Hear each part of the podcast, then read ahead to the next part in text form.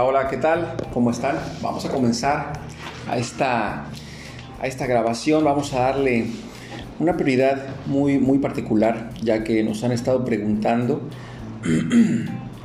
cuál es eh, la temática que trabajamos los psicólogos en las empresas eh, o en las escuelas a propósito de aclarar en qué consiste el trabajo, la chamba, como dicen aquí en México, de un psicólogo, ¿qué hace un psicólogo en la empresa? ¿Qué hace un psicólogo en la escuela?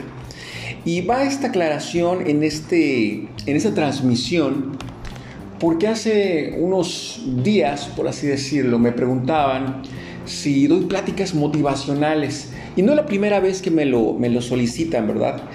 Sino que me puse a pensar que así como me preguntaron, oye, ¿cuánto cobras por una plática motivacional? Eh, o queremos una plática que motive a los trabajadores, motive a los empleados, o danos una plática que motive a alumnos, una plática que motive a docentes, una plática que motive, motive, motive. Entonces me puse a pensar, si es cierto, o sea, yo eh, como estudiante en su momento me quedé con la idea de que los psicólogos damos pláticas para que la gente se motive y haga las cosas con un optimismo. Me quedé con esa idea, pero analizando más el término motivación, me puse a pensar y también luego siguiendo a otros autores, entendí que de verdad la motivación no tiene nada que ver con estas charlas que a veces nos han pedido eh, inocentemente. Y yo entiendo que lo pidan porque es gente que está buscando cómo activar la productividad, cómo activar eh, lo académico, esta productividad académica también, yo lo entiendo. Sin embargo, va entonces esa transmisión para aclarar y especificar algunos puntos y entonces algunos colegas sepan cuál es el papel que van a jugar cuando van a dar una intervención, que es en dado caso un nombre más propicio, intervenir, que dar una práctica motivacional. Y la gente que nos contrata sepa también qué pedir. Entonces va este live, va esta transmisión con la finalidad de que sepamos qué estamos ofreciendo los, los psicólogos o los que nos dedicamos a esta área, eh, llámale coaching, llámale entrenamientos, como tú gustes. Y también la gente sepa qué puede esperar de nosotros.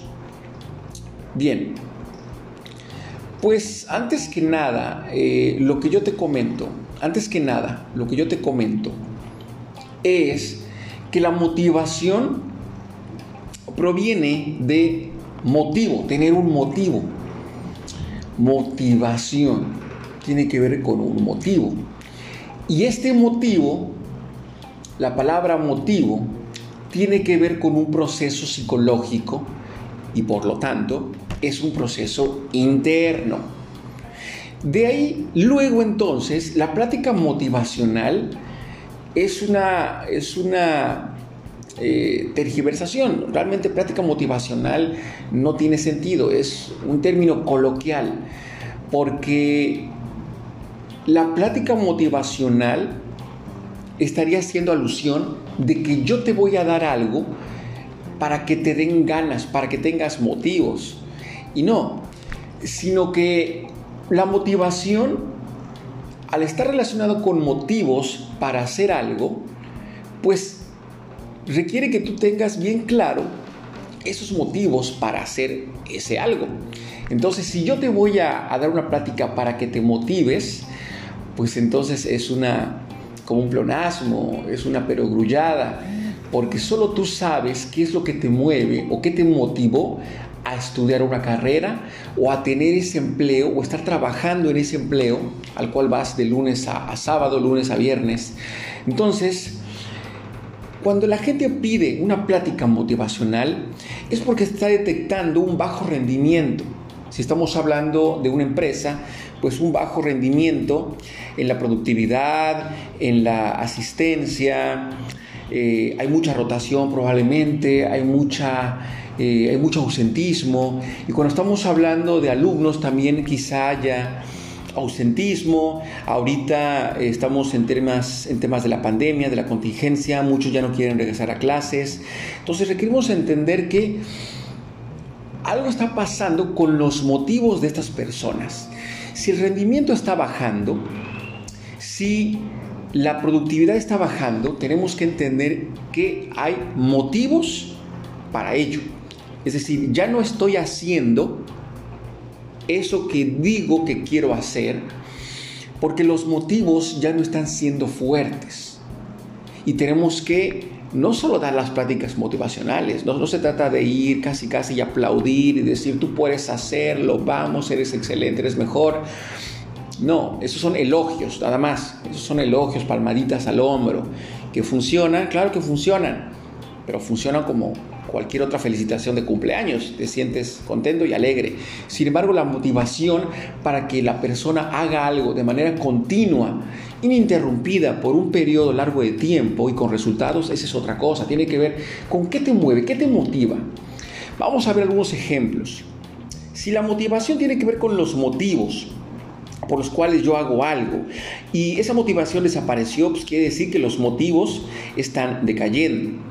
Ejemplo, si yo estoy estudiando una licenciatura, una ingeniería, eh, y de repente ya no tengo ganas, mi rendimiento está bajando, pues significa que tengo que entender que lo que me, lo que me motivaba a lo mejor era de entrada que me dijeron que tenía que estudiar una carrera porque eso era lo que se tenía que hacer. ¿Alguna vez, alguna vez nos ha pasado por la mente qué pasaría si yo de repente no quiero estudiar una carrera? ¿De verdad estudiar una carrera me va a garantizar un buen, un buen empleo, prestaciones, una buena eh, vivienda, una calidad de vida óptima, de verdad, de verdad crees eso tú que eres director, directivo, padre de familia. Y tú has visto cuál es mi estilo de trabajar en mis redes sociales. Tú sabes que me gusta lanzar preguntas para que entre todos vayamos contestando y reflexionando. Hay gente que piensa que, hay gente que piensa que me gusta generar controversia. No.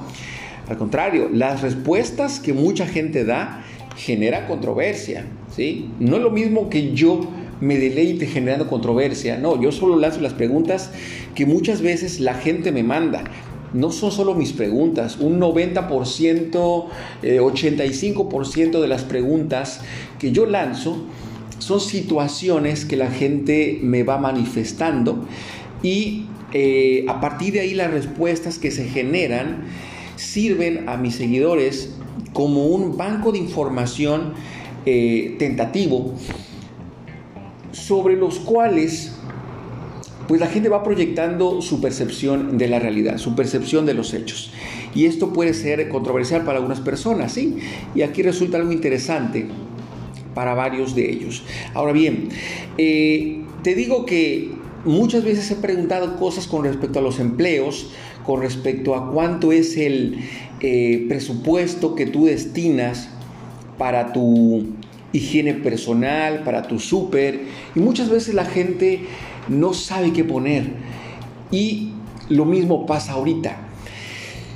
¿Cuál es el promedio de ingreso mensual que te puede que se puede considerar como algo digno, algo eh, alcanzable para tener una vida eh, digna, como le quieras llamar. ¿Cuánto es? ¿6 mil pesos? 10 mil pesos, 20 mil pesos. ¿Cuánto? ¿Cuánto? Ahora, un egresado, un egresado, ¿cuánto, cuánto es el sueldo al que puede aspirar un recién egresado? Un recién egresado podrá aspirar a 6 mil, a 10 mil. Claro, va a depender de cuál sea el giro de, esta profesión, claro. Pero a lo que voy es de que eh, nosotros tenemos que ponernos a pensar qué le estamos ofreciendo a estas nuevas generaciones con su nueva licenciatura, con su nueva ingeniería. Tenemos que ponernos a pensar que no basta con que estén matriculados para esperar que ellos tengan un gran desempeño. Muchas cuestiones están pasando por cada uno de ellos y muchos están dando cuenta de que muchas carreras son atole con el dedo. No estoy diciendo que todas, no, no, no. Para nada, pero ciertamente hay muchas carreras y hay muchas universidades que a veces pueden crear alguna licenciatura con la única finalidad de tener alumnos y verlo como un negocio, lo cual no está mal, ¿ok? No está mal, sino que muchas veces eh, los cálculos acerca de eh, la viabilidad de una carrera eh, pueda tener no, no, son los más certeros y a veces los ingresos en una carrera no van a ser de 20 mil, de 50 mil, sino que a lo mejor hay que picar piedra todavía. Y muchos alumnos con tal de complacer algunas expectativas de papá y de mamá, pues escriben a una carrera que licenciatura en A, B, C, D, lo que tú quieras, para no quemar ninguna carrera, y se meten en esas carreras con tal de llevar un título a papá y que no se eh, sientan defraudados. Y con eso ya cumplí. Ahí está papá, ya tengo mi carrera. No estoy de vago, no estoy de vaga. Pero lo cierto es que esas carreras muchas veces no están eh, siendo demandadas por el sector productivo.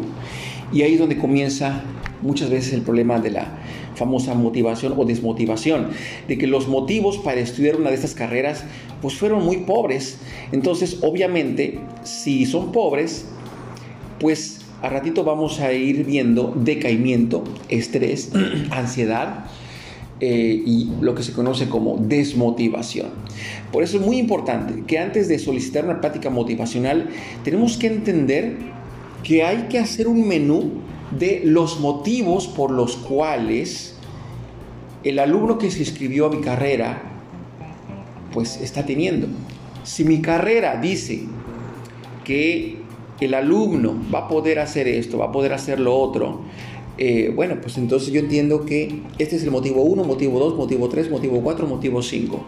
Pero si yo sé que mi carrera, la verdad, eh, es nada más para pasar el rato, entonces aquí yo puedo entender que los motivos para elegir esta carrera son pobres, no puedo esperar una gran motivación a largo plazo. Pasa algo con la psicología. Eh, en mis tiempos, cuando yo fui coordinador, director de una licenciatura en psicología de una universidad privada aquí en Mérida, me pude dar cuenta de que gran parte de la población estudia psicología porque no pudo entrar a otras carreras. O oh, sí, o oh, sí te lo digo de verdad. Muchos de mis colegas estudiaron psicología porque no pudieron entrar a medicina o sus papás les pedían que fueran profesionistas y ya. Así que muchos colegas están dando, eh, están ejerciendo o no ejerciendo psicología desde esta motivación. Entonces, ¿qué va a pasar? Que la motivación no va a aparecer eh, intrínsecamente, sino que a lo mejor era una cuestión de llevar un papelito a papá eh, llevar una especie de título a la familia para que sintieran que hay un profesionista, pero mm, no, de verdad no había una cuestión de motivos intrínsecos.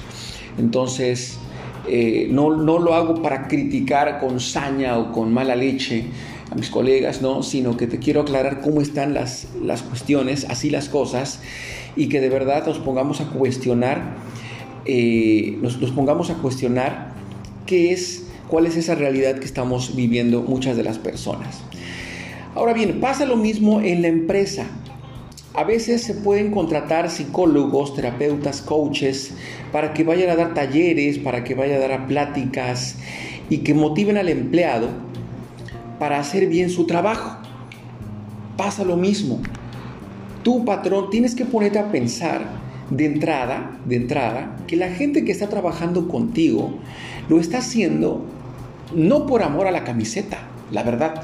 Muchas veces lo está haciendo, está lleno de trabajar contigo, pues porque necesita dinero. Lo cierto es que la gente en su mayoría trabaja básicamente para conseguir dinero y dos, por un sentido de pertenencia.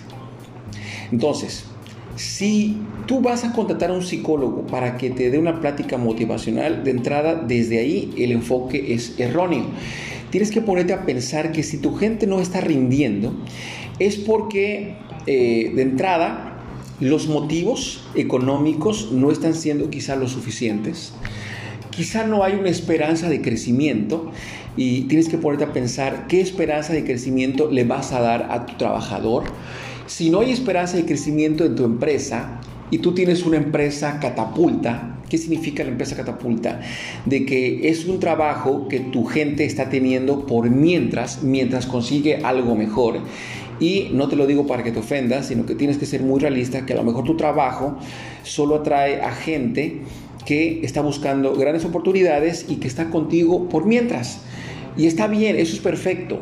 Tú tienes que conocer eh, cuál es el giro de tu empresa. Es como esas parejas que son, este, pues el, por mientras. Hay personas que vienen a nuestra vida a jugar o a veces hemos jugado el rol de ser parejas por, por mientras.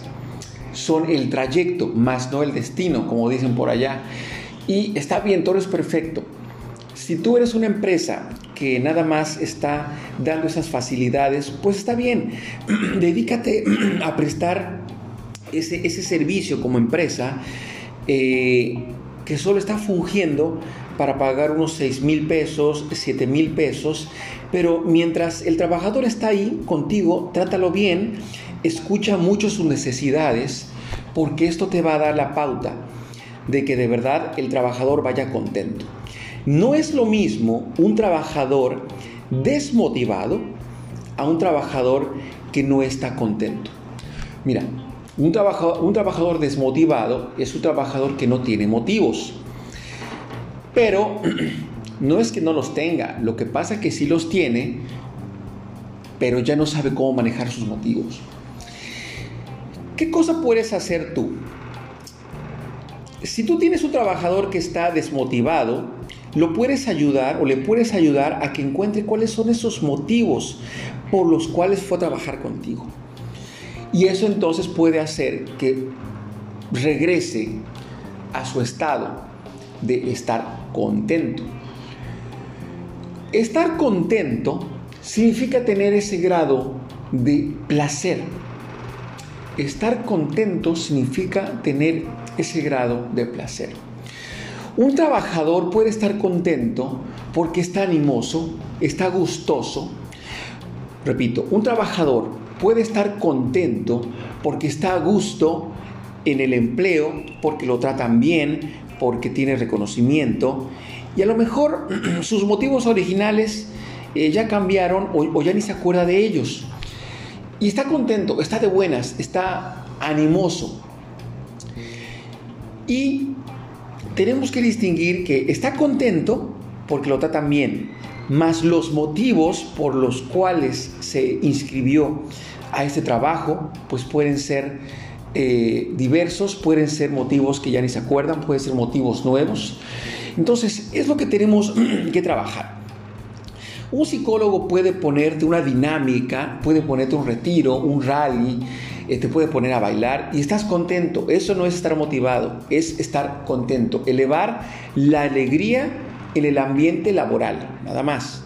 Ahora, un trabajador motivado es un trabajador que tiene motivos bien claros de por qué está trabajando ya. A lo mejor está ahí pues porque la neta le pagas muy bien, o porque la neta le queda cerca su chamba de su casa, o porque la verdad el sistema de prestaciones es muy bueno, o la neta es porque es tu cuate. Entonces, es importante que no nos hagamos de la vista gorda, o sea, que no nos hagamos a los tontos y que sepamos, la neta, por qué estás conmigo, la neta, estoy contigo por esto, por aquello. Y entonces ahí hay que estar trabajando continuamente para que las intervenciones, ya sea talleres o pláticas, ahora sí vayan encaminados a reforzar y recordarme los motivos por los que estoy. Algo que yo hago mucho en las intervenciones que, que doy en las empresas es hablarles del cuadrante del flujo de dinero. Y esto igual lo hago en las charlas o intervenciones que hago en algunas universidades. Este cuadrante del flujo de dinero, cuyo autor es Robert Kiyosaki, nos habla que o somos empleados, o somos autoempleados, o somos dueños de negocio, o somos inversionistas. Y aquí nos pinta la realidad de cómo se mueve el dinero.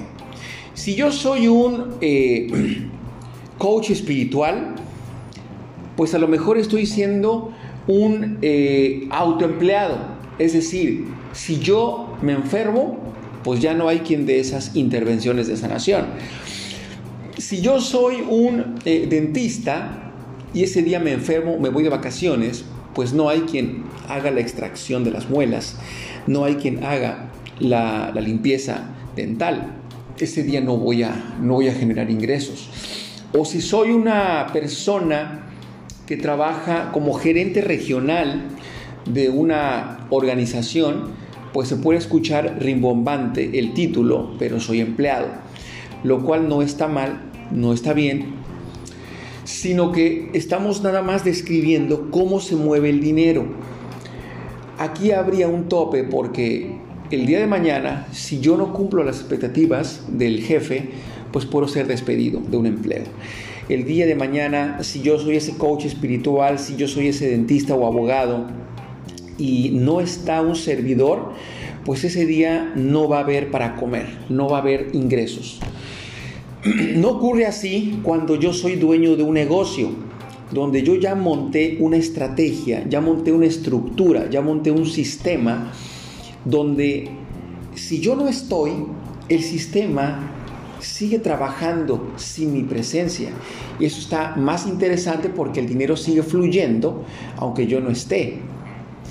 Lo mismo pasa cuando yo soy inversionista, cuando yo tengo mi dinero girando y trabajando para mí. El dinero ya me genera ingresos residuales. Ahí es donde está el dinero que va a crecer exponencialmente. Entonces, muchas veces la gente que tiene una taquería, una carnicería, resultan eh, modos de vida más onerosos, más jugosos, que tener un empleo o que tener un título universitario. Esto es real y pregúntaselo al taquero, pregúntaselo al que vende o al dueño de los tacos de canasta, por ejemplo. Saca cuentas de cuánto ganará al día el dueño de los tacos de canasta. Nada más chécale. Entonces, cuando escuchas lo que puede ganar, dices, a Chihuahuas, pues, ¿para qué me metí de psicólogo? ¿Para qué me metí de abogado? ¿Para qué me metí de dentista? ¿Para qué me metí de psicólogo? No, pues yo no me metí de psicólogo para ganar mucho dinero. No. A ver, entonces, ¿no te gusta el dinero? No, sí. Yo, a mí me gusta el dinero y me gusta y estoy estudiando para generarlo. Sin embargo, yo me metí a estudiar psicología porque me gusta la psicología. ¿Sí? Me meto a ser abogado porque me gusta la legislación, me gustan las leyes. Me gusta la psicología porque me gusta entender la mente. Sin embargo, yo estoy consciente que de mi negocio de psicología no me voy a hacer millonario. Si yo quiero ser millonario, ah, voy a estudiar otros sistemas que, bueno, los que me conocen saben a qué, a qué me refiero, ¿no? Pero yo no me metí de psicólogo con la esperanza de ser millonario ¿sí? Me meto a psicología porque quiero ser psicólogo, porque me gusta estudiar la mente humana, me gusta conocerme y es delicioso estudiar. Pero mis ingresos para ser millonario, eso va a venir de otro lado, no está peleado. El problema está que nos enseñan que tu profesión te va a dar dinero. Y no, hay profesiones que no te van a dar dinero realistamente. Y yo pongo un ejemplo para que no vaya a generar controversia por allá y que digan que las arañas, que no sé qué. Yo pongo un ejemplo. Yo a la gente le digo, a ver, hoy por hoy, la gente, la gente, ¿qué consume más? ¿Maquillaje o sesiones de psicología? La gente dice, pues maquillaje. Y es cierto, la gente todavía hoy por hoy gasta más dinero en maquillaje que en sesiones con Hugo. Y esto es algo bien interesante y que tenemos que tomar en cuenta, porque si yo quiero a lo mejor tener más dinero, pues entonces yo puedo poner un spa para tener dinero. Pero la psicología no lo hago para tener el dinero, lo hago para mí. Entonces, tenemos que ser muy claros que cuando nuestros hijos quieren estudiar una carrera, pues que lo hagan porque realmente les gusta esa área, para sus vidas, le va a aportar algo a su espíritu y no lo van a hacer porque van a tener una mayor calidad de vida. No es cierto. Las carreras, las licenciaturas, las universidades no te entrenan para tener eh, grandes masas. De dinero, no va por allá. No estoy diciendo que las universidades sean malas, no, simplemente zapatero a tus zapatos. Las universidades son precisamente universos de conocimiento y sapiencia que de verdad los, los requerimos, los necesitamos. Pero si vamos a, a, trabajar para hacer dinero, entonces esos son otros estudios. ¿Ok? Son otros estudios que aquellos que estén interesados en que les pase algunos links, algunos libros, eh, ah, pues con todo gusto se los comparto. ¿sí? Pero no nos vamos a pelear con que mi hijo no quiere estudiar una carrera. Pues claro, si está escuchando por allá que un youtuber se puede hacer millonario, pues obviamente no va a querer eh, seguir estudiando. Si tú le dijiste, estudia una carrera para que tengas dinero y seas alguien, te va a decir, papá, estás loco. Si un youtuber sin estudios ya es alguien y gana buena lana, no me vengas a mí con tus cosas de que una carrera me va a dejar esto. No, para nada, no va por allá. Lo mismo con los trabajadores. Si yo intento darles a tole con el dedo a mis trabajadores diciéndoles que aquí es un gran trabajo y que allá afuera no van a encontrar nada mejor, pues no es cierto. Ahorita hay, muchos trabajos, incluso no formales, hay muchos trabajos por internet donde la gente puede ganar más dinero. Por ejemplo, mucha gente ahorita está vendiendo ropa por catálogo y hay gente que de verdad que, gana, y, los conozco, gana cerca de 30 mil pesos factura 30 mil pesos aproximadamente vendiendo ropa de mujer. Y padrísimo, padrísimo. Gana más que en su propio empleo. Entonces, estas, estas tendencias que tienen que ver con los... Eh, con las redes sociales, es genial, es padrísimo. Entonces, si tú esperas que un trabajador haga bien su chamba, solo porque se lo pides o solo porque contratas a Hugo para que le hable bonito, pues no, no funciona así porque hay realidades que están surgiendo y que a lo mejor no estás queriendo ver. Y es muy importante que lo sepas y por eso te lo digo en este live, antes de contratar a un psicólogo, un coach, a que te dé una plática motivacional, es importante que entiendas que la realidad ya está ya está en oídos y ojos de tu gente y nada más a lo mejor tú no te quieres dar cuenta. Así las cosas, mi chavo, mi chava, y pues con esto me despido. Eh, te agradezco, te agradezco que te conectes y compartes información con aquellos, con aquellas que tú consideres que les pueda orientar en su vida, en su proceso de sanación, de formación, etc. Muchas gracias y hasta la próxima.